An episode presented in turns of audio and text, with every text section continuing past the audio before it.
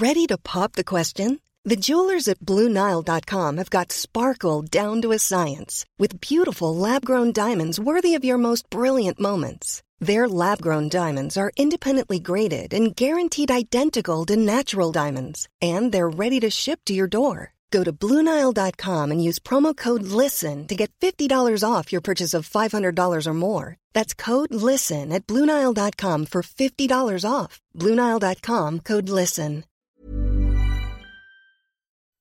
Bonjour et bienvenue sur Tant que je serai noire, le podcast qui aborde le désir et non-désir de maternité des femmes noires. N'hésitez pas à vous abonner à la chaîne YouTube et à mettre des petites étoiles sur euh, Apple Podcast. Merci.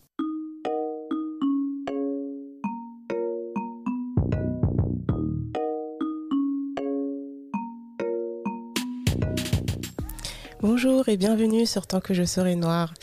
Comment tu vas, Ndella? Je vais très bien. Merci en tout cas d'avoir répondu oui à l'invitation. Franchement, moi, je...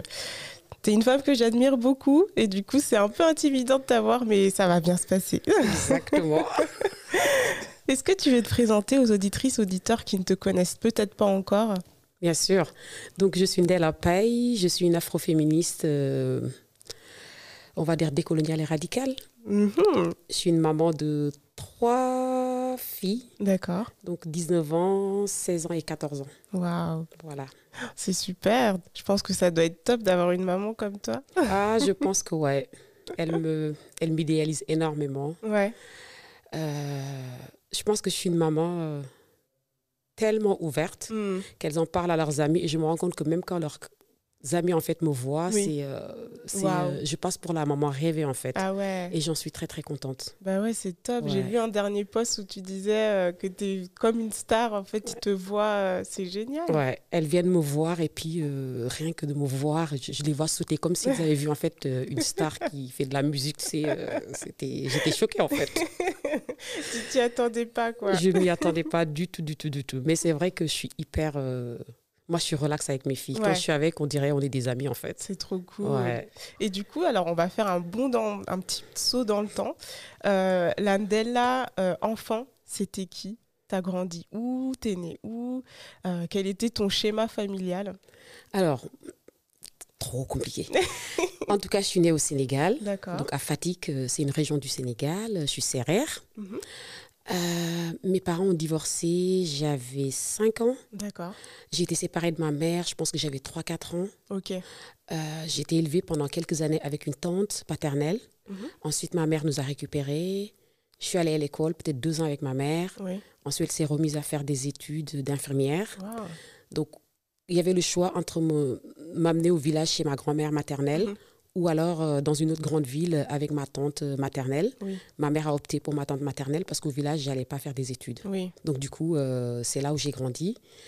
euh, avec euh, un père biologique absent, par contre, euh, un père adoptif qui était là, qui m'a donné tout Ouais. l'amour paternel dont j'avais besoin. C'est hyper beau. Donc, une, une éducation religieuse, traditionnelle, avec des études, Mhm. mais en même temps une éducation. Je ne sais pas si c'est contradictoire si je dis ça. Mhm. C'est à la fois c'était ouvert et Ouais. très strict.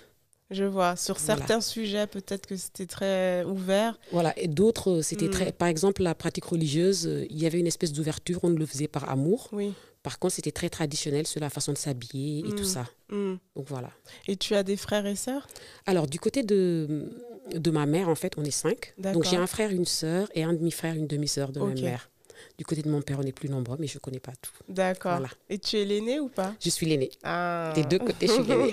ça, ça joue, c'est un ça rôle. euh, donne au Sénégal, comment dire, une place. Exactement. Voilà. Une place euh, privilégiée, Privilégiée, ouais. mais aussi des fois. De, euh, bah oui, on nous prend pour modèle aussi et Mm. tout, mais comme moi, je refuse euh, tout le temps les modèles, donc voilà, je suis la rebelle de ma famille aussi, il faut le dire.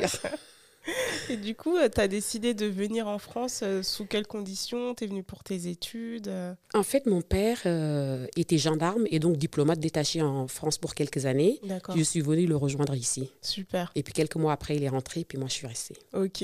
Voilà. Et du coup, euh, tu as fait quelles études? Parce qu'il me semble que tu as étudié, euh, enfin, tu as fait des études de théologie. Est-ce que tu veux nous en parler un petit peu? Alors, ma formation initiale a été la comptabilité. D'accord. Donc, euh, moi, j'ai un DUT de compta. J'avais commencé l'expertise comptable que j'ai jamais terminée. Mhm. Et puis, euh, quand j'ai eu euh, mes deux premières filles, comme j'étais en congé parental Mhm. et que je n'arrive pas à rester sur place, Oui, je me suis inscrite en, en, en licence d'arabe. Et quand j'ai fini ça, j'ai fait une licence de théologie musulmane. Waouh. Voilà. Tu as dû en apprendre des choses. C'est magnifique, ça m'a libérée. Ça a été une libération. Ouais. Ouais, tu l'as Ça n'a pas été euh, sans douleur, hmm, faut le dire. Il y a Mm. eu des violences, y compris physiques, Oui, mais euh, ça m'a libérée en fait. ouais. Ouais. Et donc, aujourd'hui, je t'ai ici au micro pour parler de désir ou non-désir de maternité. Mhm. Donc, toi, tu as des filles, tu as des enfants. Désirée en Euh, plus. Désirés, Oui. faut le dire. Exactement, c'est très important. Je les ai voulu.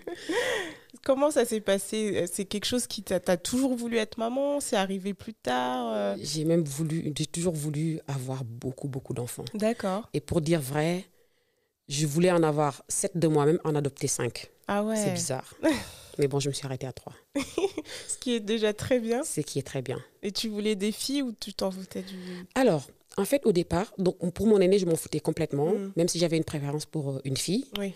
Deuxième, quand j'étais enceinte, je me disais, euh, ce serait bien que j'ai un garçon, peut-être, Mm. tout ça. Et puis après, euh, ça s'est changé très, très rapidement. Ouais. Je me suis retrouvée à vouloir que des filles. C'est trop Et bien. vraiment, ouais. Et en fait, moi, ce qui m'intéresse, c'est, euh, tu parlais d'afroféminisme. Mhm. Euh, comment tu positionnes la maternité dans l'afroféminisme, dans le féminisme peut-être en général? Mhm. Euh, C'est quoi pour toi, en fait? Comment les deux choses s'imbriquent? Alors, d'abord, moi, je suis afroféministe qui. Je suis pas dans le jugement de ce, que, de ce qui est féministe ou pas, Mm. de ce que les femmes doivent faire ou pas. Ouais. Moi, mon principe de base, c'est que les femmes, dans une société patriarcale, Mm. font comme elles veulent et Oui. peuvent. Donc, on résiste, on fait ce qu'on peut Mm. et ce qu'on veut. Mm.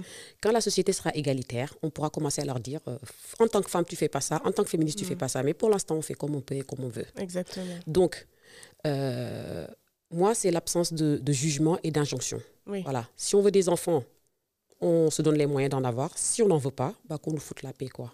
Moi, c'est ça. C'est aussi, aussi, aussi simple. Voilà. Et donc, euh, moi, ce qui m'intéresse aussi, c'est de voir. euh, donc, tu as étudié euh, l'islam. et je sais que, enfin, du peu que j'ai pu, moi, je suis née aussi dans une culture musulmane. Et c'est vrai que le- la place de la maman est très, très, très présente. Mais elle a aussi ses contradictions. Euh, pour toi, quelle est, toi, ta, ta vision de la maternité en tant que femme musulmane? Moi, j'ai l'impression, je ne vais pas dire de nature, parce qu'on sait très bien que c'est une construction euh, sociale. hein. Mm. Moi, je suis quelqu'un de très... euh, pareil, je, je- je navigue toujours entre, entre les contradictions. Oui. Donc, d'un côté, euh, j'ai été élevée dans l'autonomie et l'indépendance, ce que j'ai transmis aussi à mes enfants. Oui. Mais d'un autre côté, je suis très, très... je suis très maternante, en fait, Mm. y compris avec, avec me- mes partenaires. Oui. Voilà, Oui. quand j'en ai. Oui. Je suis très... euh, je prends beaucoup soin. D'accord. J'aime prendre soin, en fait. Ouais. Que ce soit de mes amitiés, des, am- des amours, mes enfants, tout. Mm. Mais en même temps, j'aime mon espace où, euh, de temps en temps, Tu on me te foute la paix. ouais. Et, euh, et donc, voilà, je... en tout cas, pour mes enfants, c'est très important qu'elles Mhm. soient indépendantes. Oui, oui. Et donc, euh, toi, tu les éduques euh, à ce qu'elles deviennent des femmes fortes, indépendantes, euh, qui puissent avoir, elles puissent avoir leur manière de penser, qu'elles puissent choisir de devenir maman ou pas?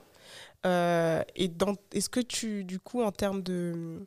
Parce que moi, je sais que ma maman, elle, elle veut que j'ai des enfants, c'est vrai, elle est très, très, très euh, axée sur ça. Toi, comment est-ce que tu vois les choses euh, avec ta famille, du moins? Alors, en tout cas, avec mes enfants, donc moi, du côté de ma famille, comme je dis, je suis la rebelle et on a Mhm. tendance à, euh, même quand on me fait de la pression, je calme ça, Ouais. ça s'arrête là, Mhm. rapidement. Même avec ma mère, hein. autant elle vit au Sénégal, elle a euh, la culture qui est très présente, euh, les injonctions aux femmes et tout, mais avec moi, elle sait Mhm. que voilà quoi, il n'y a rien à tenter.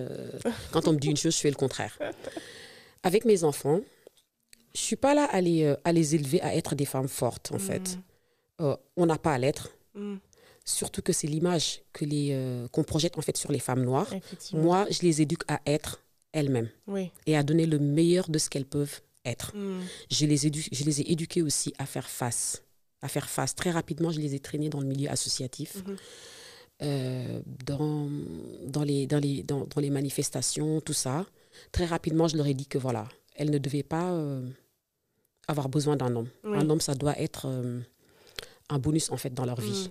Ça ne doit pas les empêcher euh, d'aller de l'avant et de faire ce qu'elles ont envie de faire. Oui. Si elles en ont envie, voilà.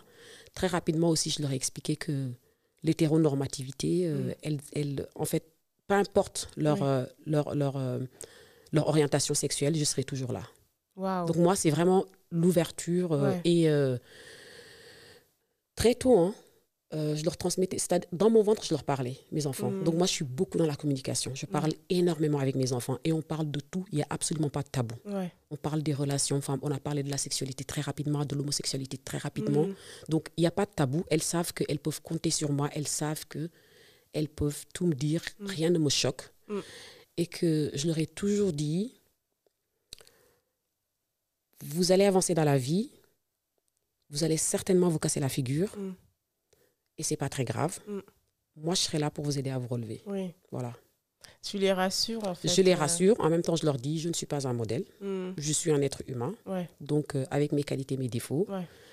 euh, j'avance. J'essaie de me détacher de ce que les gens pensent de moi. Mm. J'essaie d'être libre. Et Ouais. c'est ça qui vous aidera dans la vie.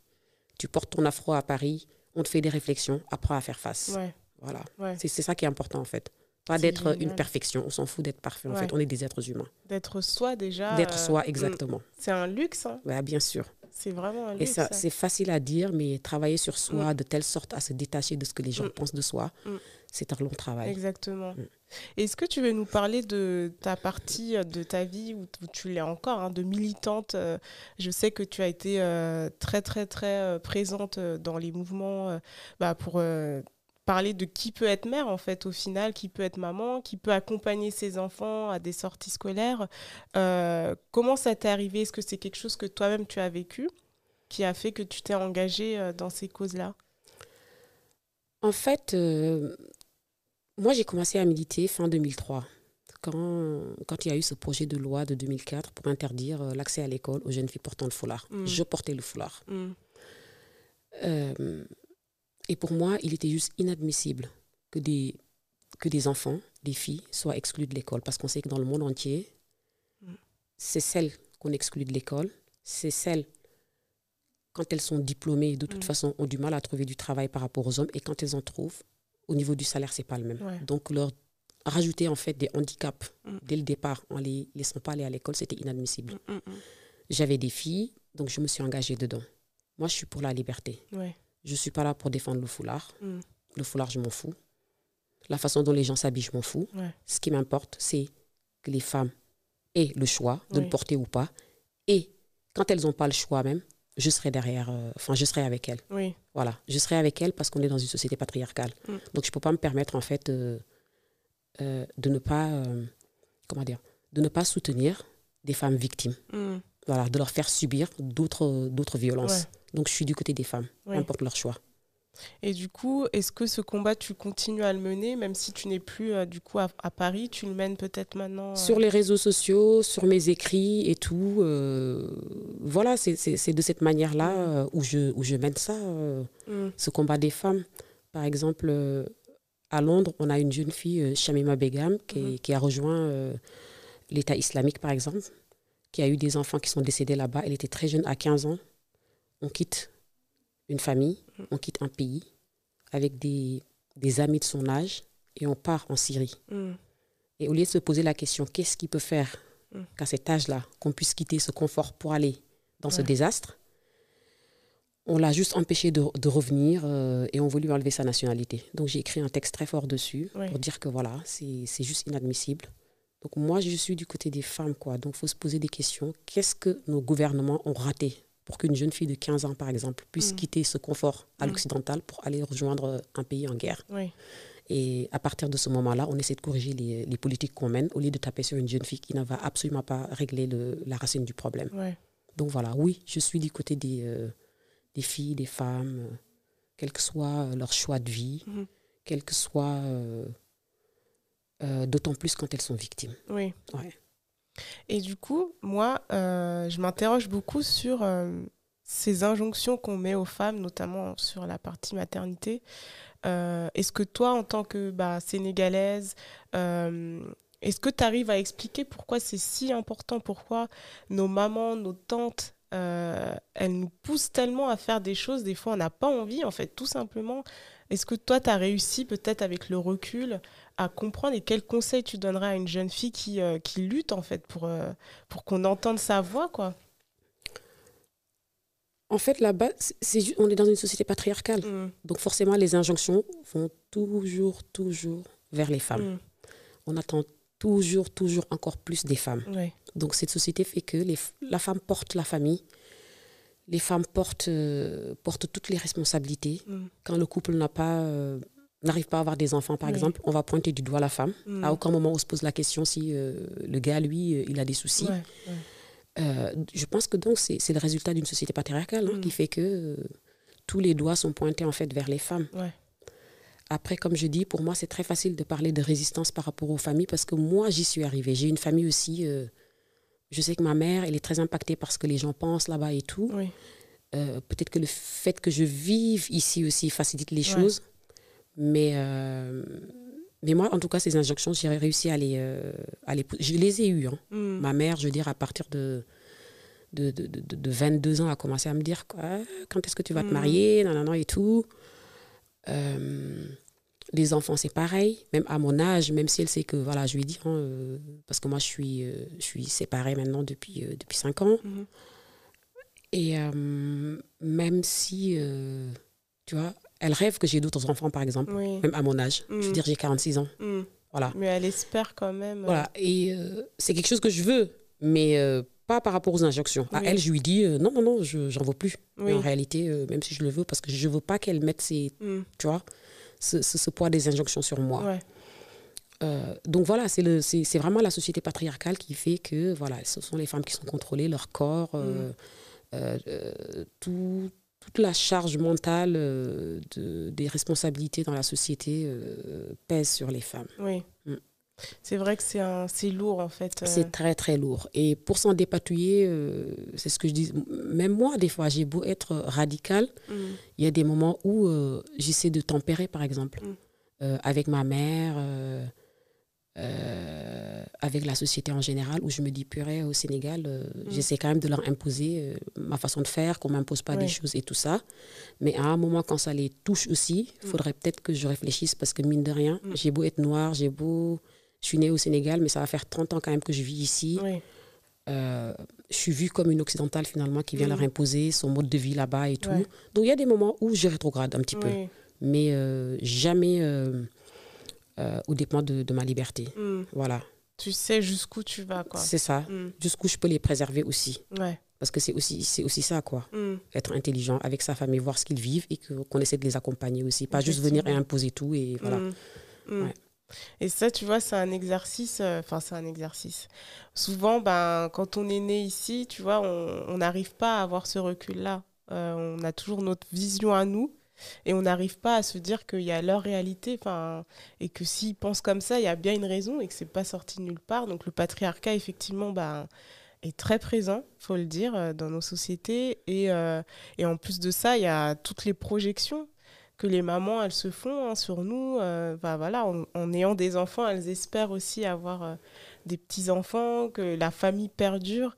Et euh, je pense que quand on est issu de croyances où, ben, tu sais, il y a cette notion d'il faut honorer les ancêtres, le fait de ne pas avoir d'enfants, c'est comme si tu coupais en fait euh, l'arbre. En fait. Enfin, je, je crois comprendre ça comme ça en Mhm. parlant avec ma mère. Je, des fois, je me dis, mais en fait, c'est limite un deuil pour elle de se dire, il n'y aura pas de suite.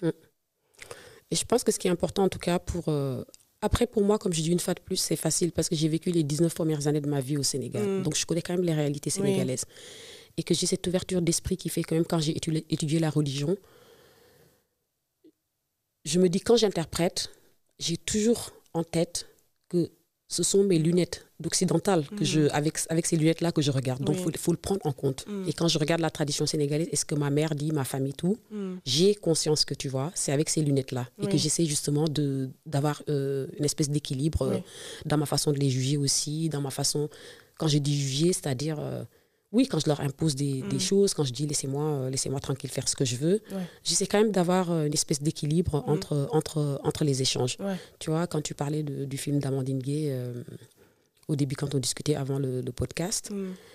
j'ai souvenir qu'Amandine me disait j'étais peut-être la plus apaisée entre mes deux tu vois. Oui. Mes deux cultures, du fait que peut-être que j'étais née là-bas, Oui. j'assumais bien, j'ai vécu ici. Mm. C'est beaucoup plus difficile pour quelqu'un qui est né ici, Oui. qui, quels que soient les contacts que tu as avec là-bas, Mm, mm, ce sera toujours des contacts de, allez, partir en vacances et revenir. C'est pas comme si euh, tu es né là-bas, tu as grandi là-bas une bonne partie de ta vie, Ouais. tu vois.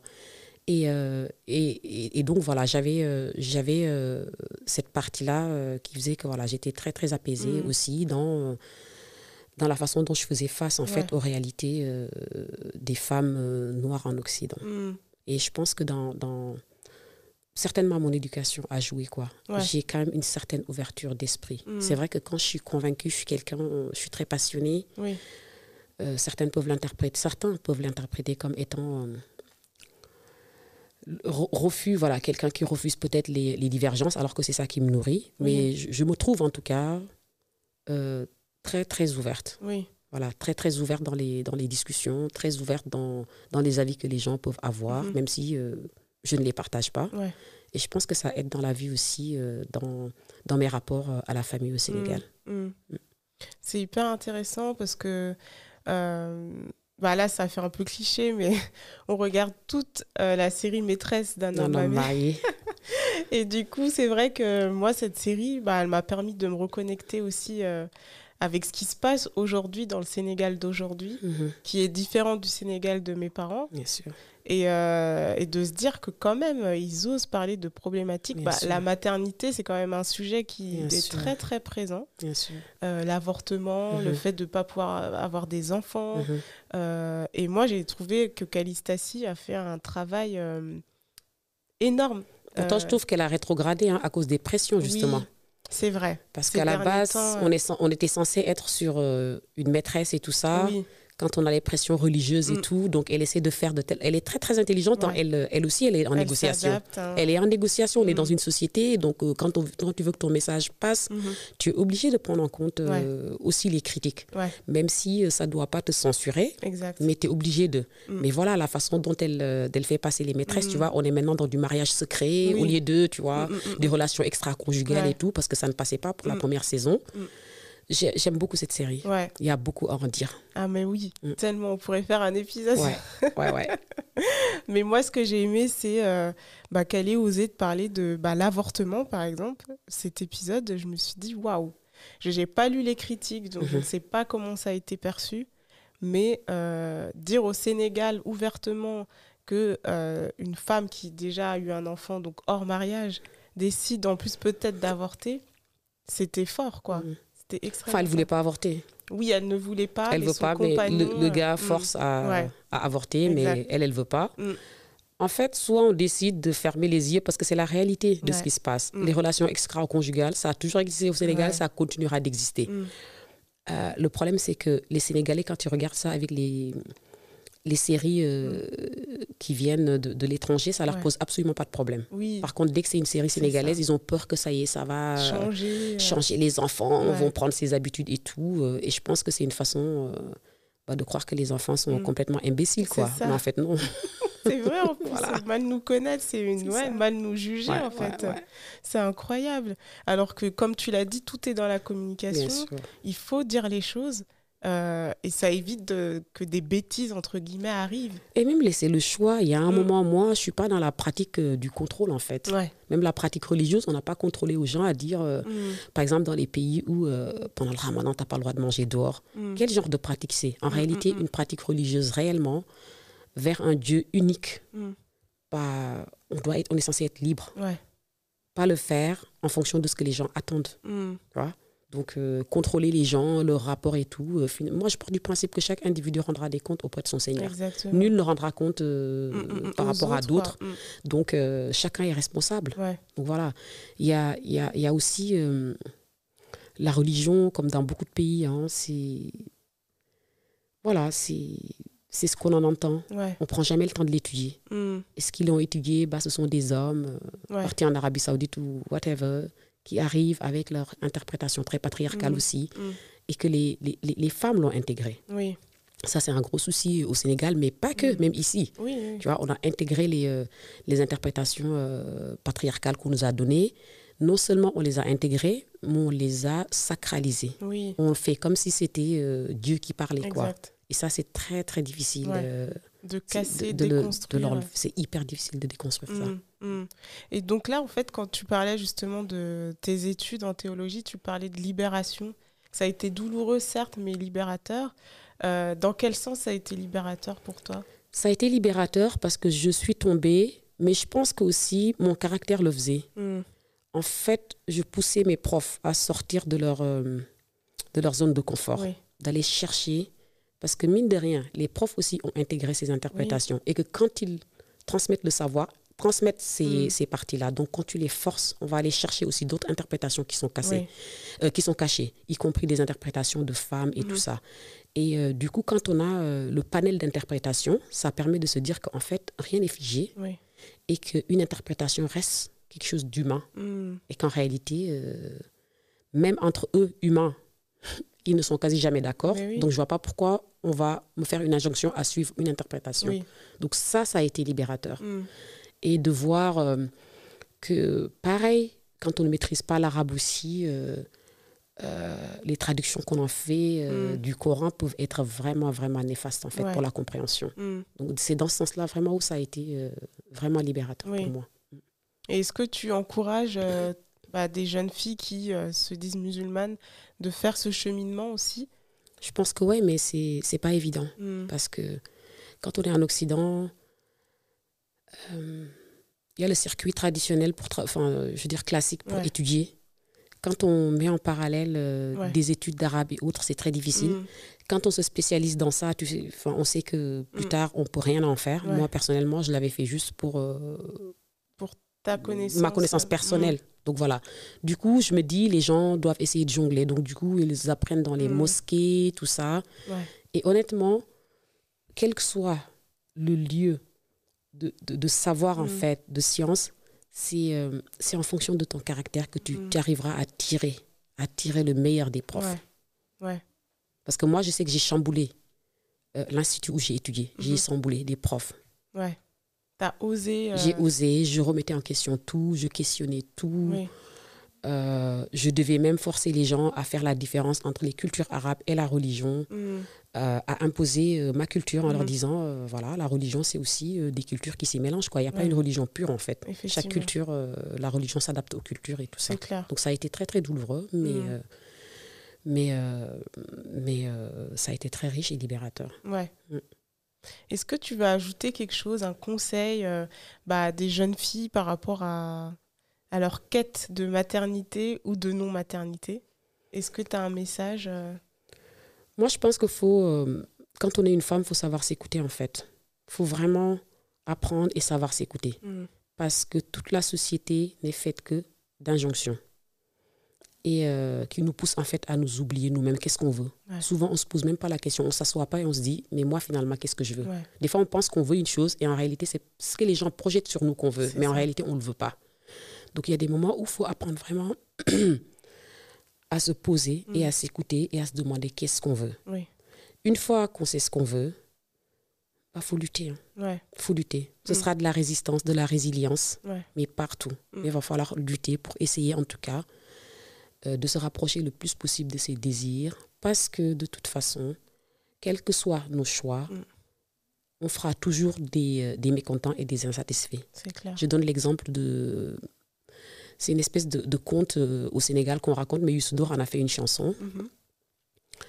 de ce père et ce fils avec leur âne qui traversent quatre villages. Mhm. Donc le premier village, euh, euh, je crois que c'est le père qui est monté, et donc le fils tirait le, le, le- le- le père et l'âne. Mhm. Et donc le premier village se sont dit, mais euh, enfin ce père-là, quoi, qui laisse son fils et qui monte, machin, nan, nan. Donc le père descend, il traverse le deuxième village, là c'est le fils qui monte et le père qui tire. Deuxième village, deuxième critique. Mhm. Comment ça se fait que l'enfant euh, très impoli Mhm. là, euh, qui laisse son père marcher Ouais. et qui monte Les deux descendent. Troisième village. Oh, mais ils sont stupides quand même. hein. Ils laissent l'âne euh, sans être monté et ils tirent.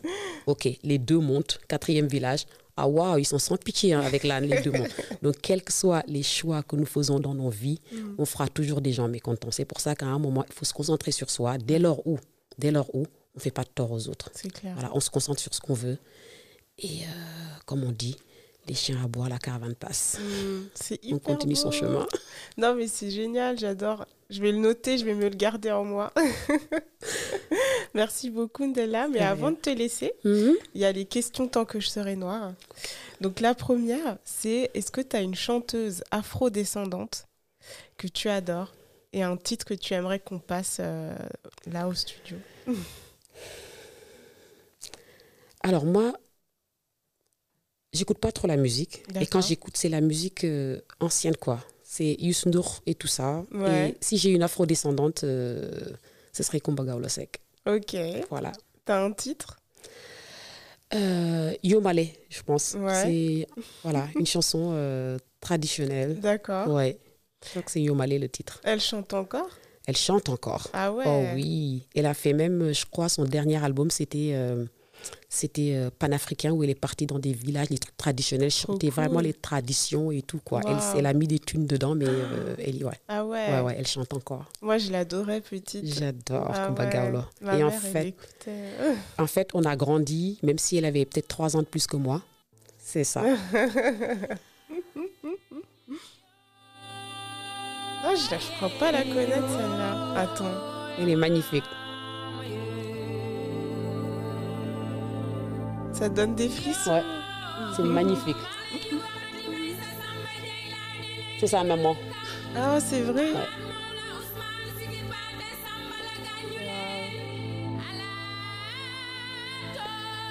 Je comprends pas le Wolof, c'est trop dommage. Là, c'est même pas du Wolof qu'elle parle, mais bon, Elle je comprends pas non Ah. plus. Parce que elle, elle est de quelle ethnie déjà? Je sais même. Aucune idée. Je sais qu'elle est griotte, mais j'ai aucune idée de quelle Ouais, ethnie elle est. je- On a grandi en fait dans la même ville, le même quartier. C'est vrai? Ouais, Waouh à Tiwawan. Hmm. C'est trop beau. Je me demande si c'est pas un truc de Paul ça. J'ai l'impression. Ouais. hein. Parce que la, la, la tenue aussi. Ouais, euh, ouais, ouais. J'adore cette chanson. Elle est tellement Ouais, belle. elle est magnifique. C'est un super choix, tu vois, tu es la première à l'avoir cité, c'est génial. la deuxième question, Mhm. c'est est-ce que tu as une euh, actrice, pareil, afro-descendante, euh, que tu aimes beaucoup? Euh, ça peut être une africaine, une af- afro-américaine, une française. Il y a eu très peu de françaises de.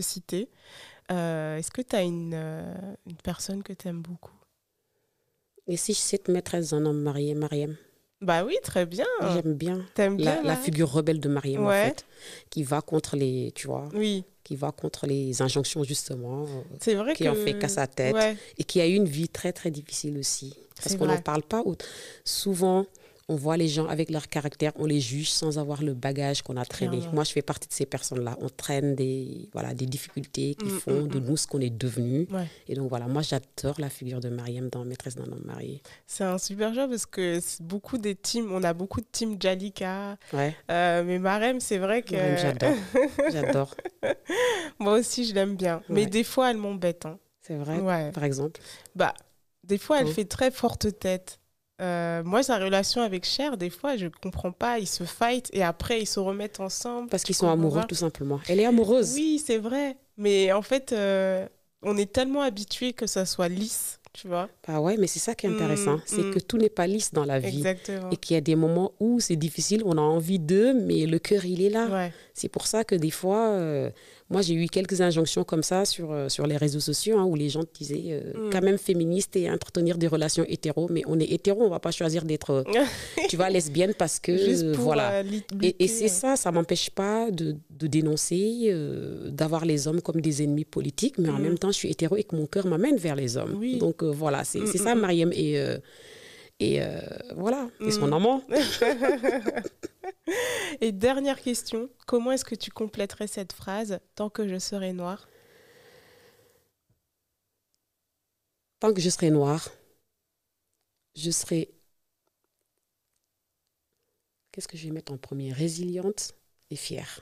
Ou Résiliente. fière et résiliente. Peu importe ce, ce qui vient en- en premier ou en dernier. Génial. Fière et résiliente Ça résume très bien, je pense, qui tu es. En tout cas, une partie, de moi. parce que tu es pluriel, et Mm. comme toutes. Exactement. Merci beaucoup, Ndella. Merci à toi de m'avoir invité.